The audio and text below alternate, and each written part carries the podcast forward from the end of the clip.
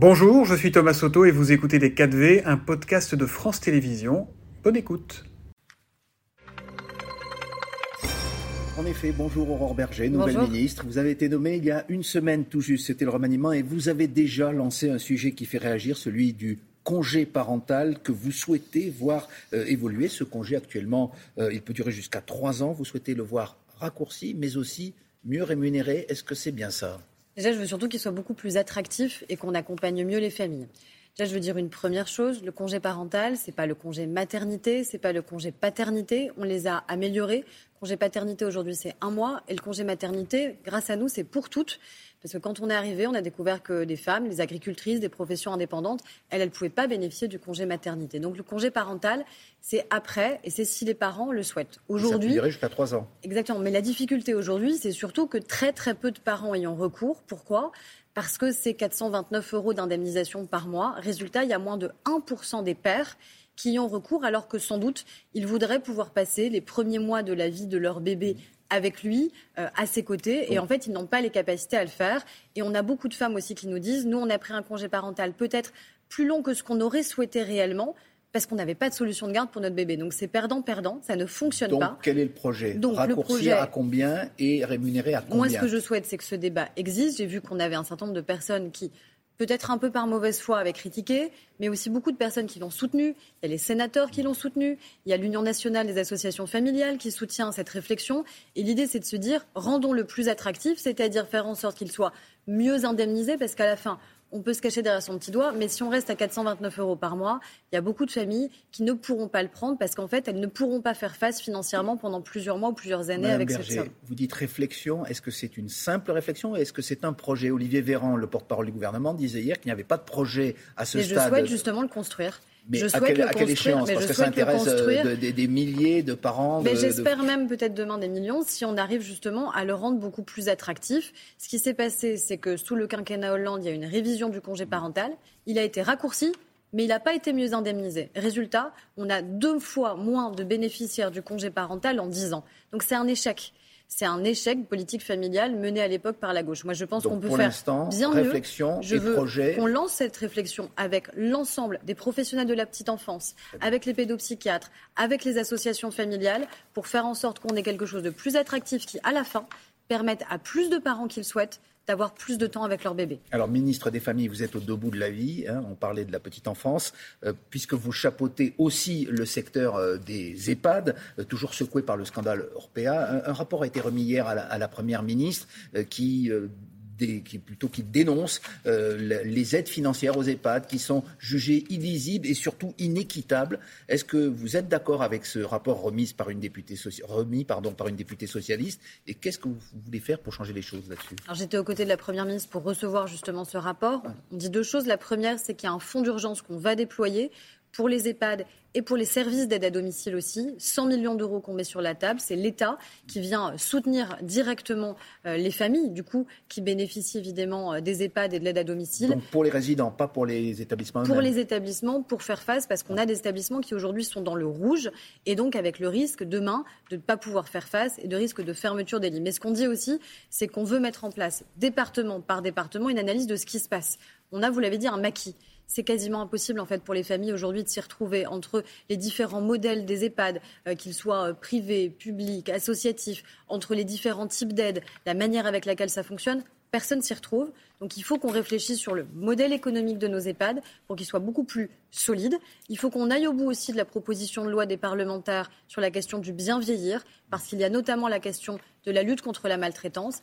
Et oui, il y a eu un fait extrêmement grave que vous avez rappelé avec le scandale Orpea, qui était d'abord de la malversation financière. Mais je veux à nouveau rendre hommage à toutes celles, parce que ce sont mm. très souvent des femmes, qui travaillent auprès de nos personnes âgées, parce que je crois que c'est très important aussi d'envoyer un message de confiance vis-à-vis des professionnels. Aurore Berger, vous parlez de la question du bien vieillir. Il y a aussi la, question de la fin de vie qui touche euh, un jour ou l'autre toutes les, familles. Euh, c'est un sujet évidemment extrêmement délicat. Le journal Le Monde croit savoir que euh, le président Macron va donner sa position d'ici à la fin de l'été. Les parlementaires et les soignants vont en parler début septembre. Quelle est votre position? Vous êtes ministre des Familles et des Solidarités sur cette question de la fin de vie, de l'aide active à mourir, euh, qui serait peut-être dans les projets du gouvernement, encore, euh, nos, disent encore nos confrères du Monde. Vous savez qu'il y a une convention citoyenne sur ce sujet euh, qui a rendu un certain nombre de propositions et que le président de la République s'est engagé à apporter une réponse pour à la fois garantir la dignité évidemment de la fin de vie, garantir aussi plus de moyens pour les soins palliatifs parce qu'aujourd'hui il n'y a pas suffisamment de moyens, il y a beaucoup d'inéquités en fonction des territoires sur l'accès aux soins palliatifs et après est-ce qu'il faut aller vers l'aide effective à mourir qui existe dans moi, de nombreux pays, souhaite, comme par exemple la Belgique En ou tant la que ministre des Familles et des Solidarités, moi j'ai aussi la question des plus vulnérables, la question des personnes en situation de handicap. Moi, ce que je demande, c'est déjà beaucoup de respect, beaucoup d'humilité dans le cadre de ce débat et que ce débat ne devienne pas le procès de ceux qui sont les plus fragiles et les plus vulnérables dans notre société. Et après, il y aura un temps de débat. Mais vous un avez temps une de position débat. personnelle, Madame Moi, cette position, en vérité, elle sera forgée au cours du débat, à l'écoute des familles qui demandent peut-être un accompagnement plus actif, comme vous l'avez dit, à l'écoute des soignants euh, qui sont en première ligne euh, et qui doivent et qui devront pouvoir y répondre. Alors, dans votre portefeuille, il y a les solidarités, bien sûr, et le pacte des solidarités qui devait être présenté cet été, ce sera dans, quelques semaines. Et dans ce pacte, il y a un volet euh, qui intéresse beaucoup, encore une fois, les familles, et pour des raisons heureuses. Cette fois-ci, ce sont les départs en vacances. Il y a beaucoup de familles, plus que beaucoup, puisqu'il y a plus de une famille française sur deux qui n'est pas, qui n'a pas pu envoyer ses enfants en vacances au cours des cinq dernières années. Est-ce qu'il y a dans vos cartons une réponse à, cette inégalité très forte?